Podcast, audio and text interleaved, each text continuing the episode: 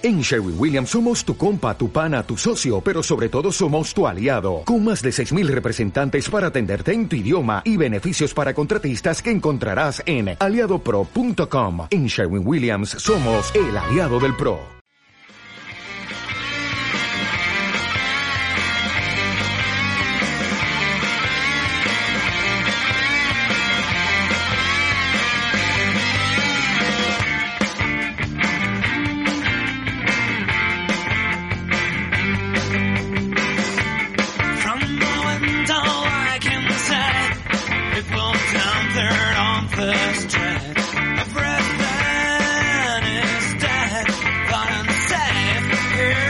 love.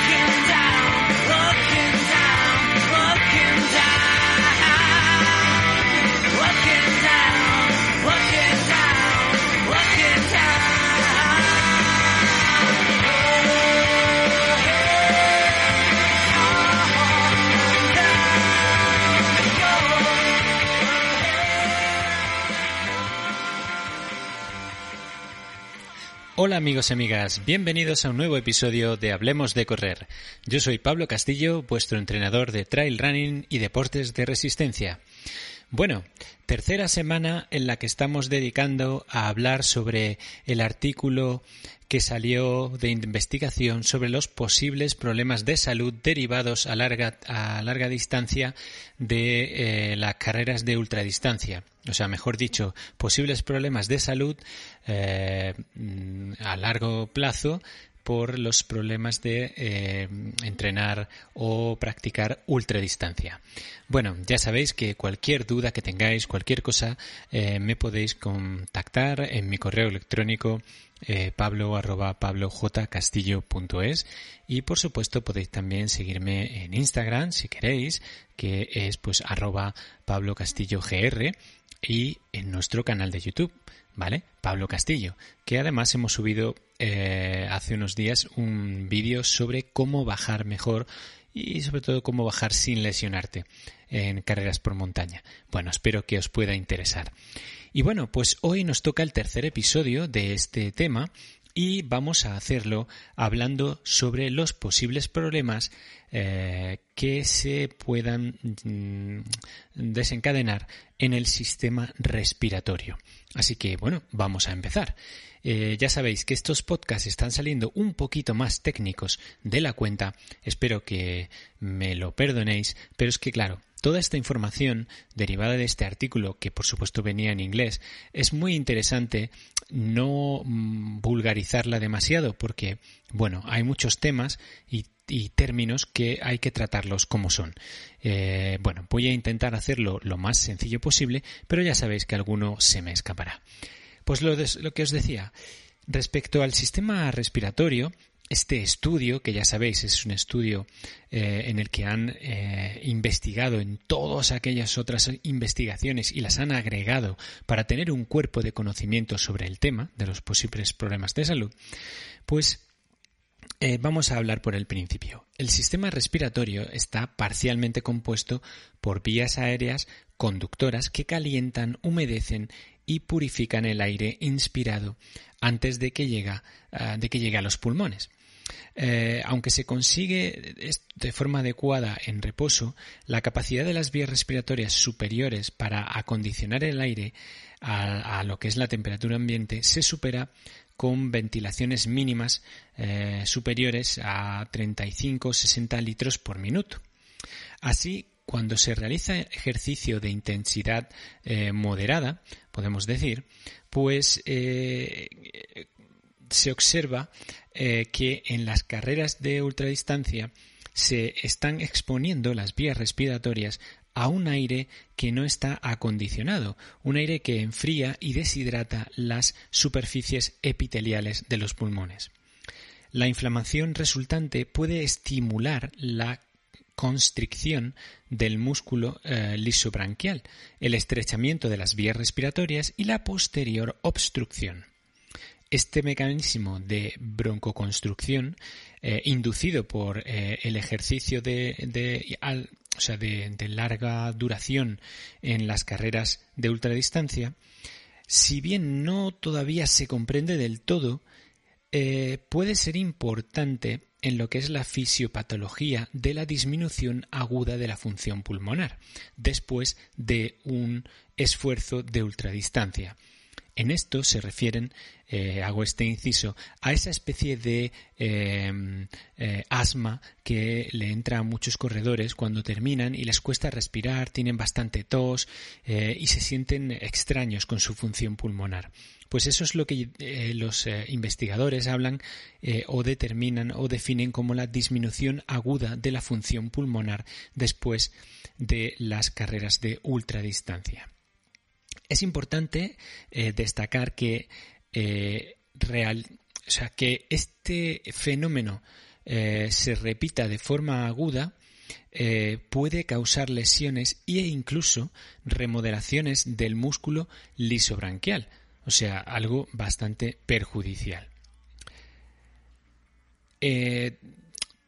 Nos, indican los estudios que se han eh, investigado y que se han analizado para, esto que em, eh, la broncoconstrucción inducida por el ejercicio eh, provoca síntomas similares a los del asma, como yo os decía antes, en respuesta a una hiperapnea prolongada.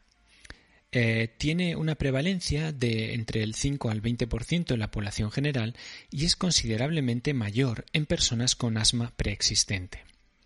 Los deportistas de resistencia tienen un riesgo potencialmente mayor de padecer esta broncoconstrucción inducida por el ejercicio, debido a los elevados niveles de ventilación pulmonar mantenidos durante el entrenamiento o el desarrollo de una eh, competición. Aunque no hay estudios epidemiológicos sobre la prevalencia en las carreras de ultradistancia de esta broncoconstrucción, los datos de corredores de resistencia no asmáticos muestran que los biomarcadores de la inflamación de las vías respiratorias y del estrés oxidativo aumentan conforme aumenta la duración del ejercicio.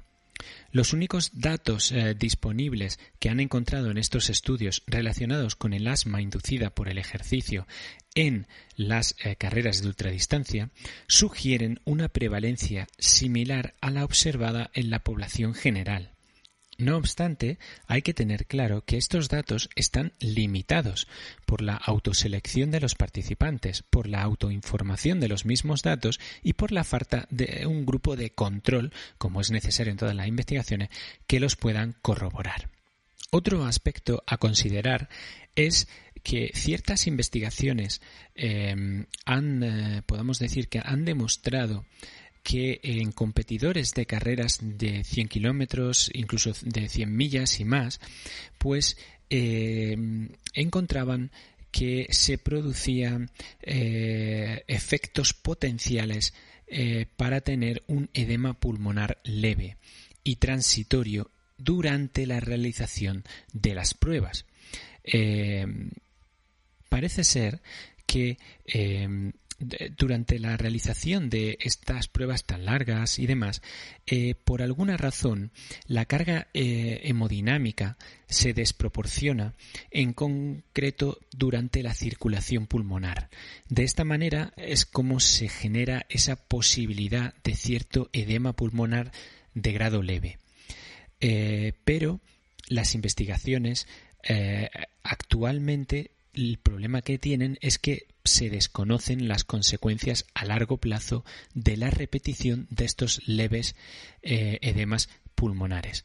Con lo cual hay que tener eh, pues mucho cuidado con esto y siempre que notemos algún problema eh, pulmonar pues es muy vamos lo más lo más lo mejor podemos decir es que dejemos lo que estamos haciendo y consultemos con nuestro médico.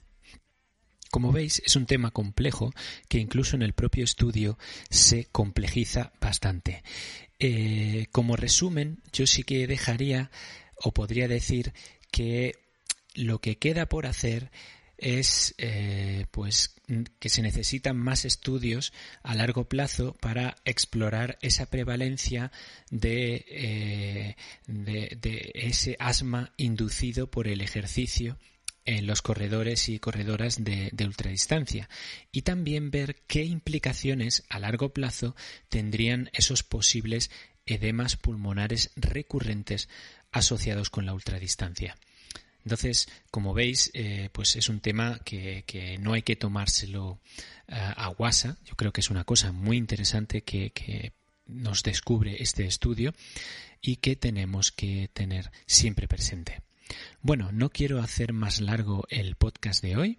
La idea era que conocierais esos dos problemas fundamentales, eh, lo que es el asma inducida eh, y eh, lo que es el edema pulmonar y bueno que tengáis cuidado cuando salgáis a hacer cosas de ultradistancia. Pues lo dicho, yo soy Pablo Castillo, me podéis encontrar como os había dicho en mi correo pablo arroba pablojcastillo.es por supuesto me podéis encontrar también en Instagram eh, arroba pablo castillo gr y por supuesto en el canal de YouTube.